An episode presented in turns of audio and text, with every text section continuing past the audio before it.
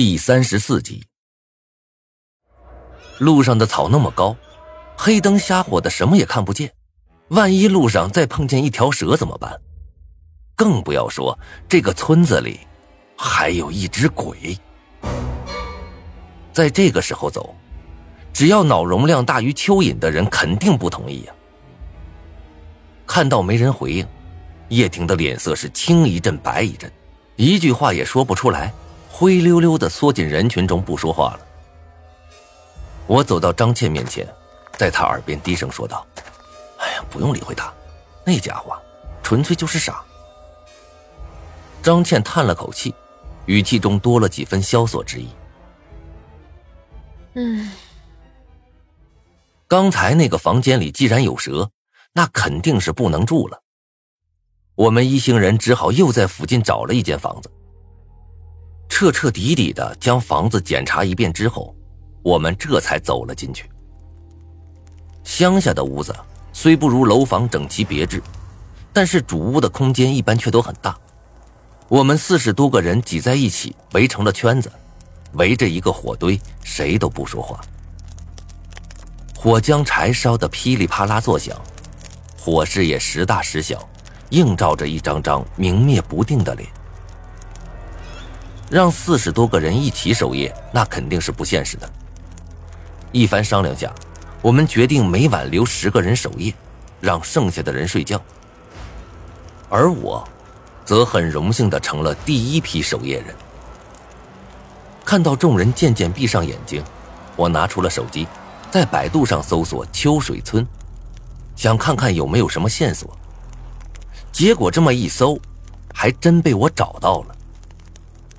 在天涯论坛上有着一个记录帖，一个叫林凡的爆料者说自己所在的村子发生了一场可怕的灾变，而他要将这一切事情记录下来，同时也希望大家可以给他点意见，告诉他怎么才能活下去。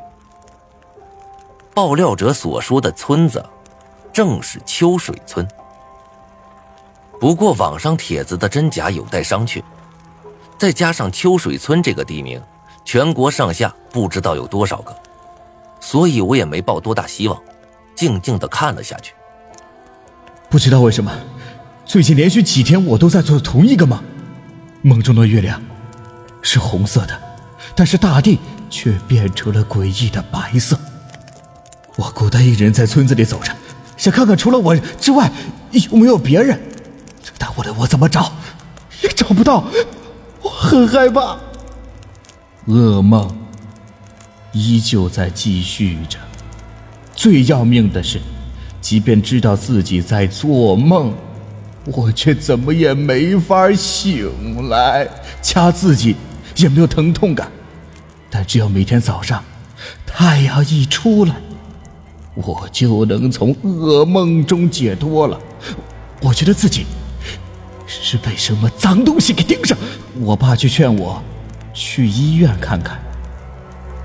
今天去医院了，医生说我是因为精神压力太大才会产生幻觉，这属于抑郁症。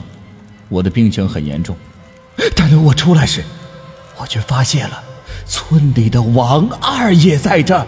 难道他也得病了？王二竟然也做了噩梦。跟我一模一样的噩梦，天哪！我们说好了，今天晚上再次进入梦境时，他要去我家找我。听到这话，我本来想笑的，但却怎么也笑不出来。我见到王二了，他真的出现在了我梦里。我们在一起交谈，到了今天早上醒来时，谈话的内容还清晰的印在我的脑海里。而且他也还记得，这是怎么回事啊？有没有大师？求你来救救我们吧！我觉得我我真是被鬼给盯上了。只要你来能救得了我，我愿意出三万块钱的辛苦费。试了好几位朋友的方法，但是却没有一个有效的。虽然很害怕，但是还是谢谢你们。我会继续将我的事情记录下去，让更多的人看到，同时。也再次聘请有本事的大师。最近这几天的梦，村子里不再是空荡荡的了，越来越多的熟人出现在了梦中，我的心终于也有些安慰了。大家白天在村里见面，晚上在梦里见面，仔细想一想，也不算多坏啊。今天梦里，我们几个去河边的水沟摸鱼去了，结果我二去摸上来了个枕头。我们几个人赶忙回到了村子里，害怕的等待着天明的到来。我也很害怕，我想逃出这个村子了。妈逼，出不去了！明明路就在脚下，却怎么也走不动。我走了一上午，几乎跟原地没走一样。妈逼，怎么办？怎么办？不能再这么下去了。昨晚上的梦，水沟里不再淌水，而是在淌血。我闻了一下。竟然嗅起来跟人血一模一样，这个梦越来越诡异了。村子里竟然有一大半人都做起了这个梦，再这么下去，我会死的。林凡的帖子到这里戛然而止，上面那条信息就是他在天涯里发的最后一个帖子。在那之后，则是网友的各种调侃，什么诸如故事编不下去了。楼主嫖娼被抓了之类的，但是在这其中却有一条帖子吸引了我的注意力，因为那条回复帖底下全是骂人的。有个叫茅山小道士的回复：“别跑了，跑不出去的。如果我没猜错的话，你们那个村的人已经被打上烙印了，要被当做祭品献给恶鬼。该吃吃，该喝喝啊！赶紧把想做的还没有做完的事儿做了吧。”在这个帖子里，大家要不是给林凡出主意，就是询问林凡近况的，还有鼓励他的，就算是开玩笑，也是无伤大雅。只有这个茅山小道士是直截了当让林凡自挂东南枝的。我看着手机上的信息，心中微微有些发闷。这个林凡到底逃出去没有啊？他没有发后续的帖子。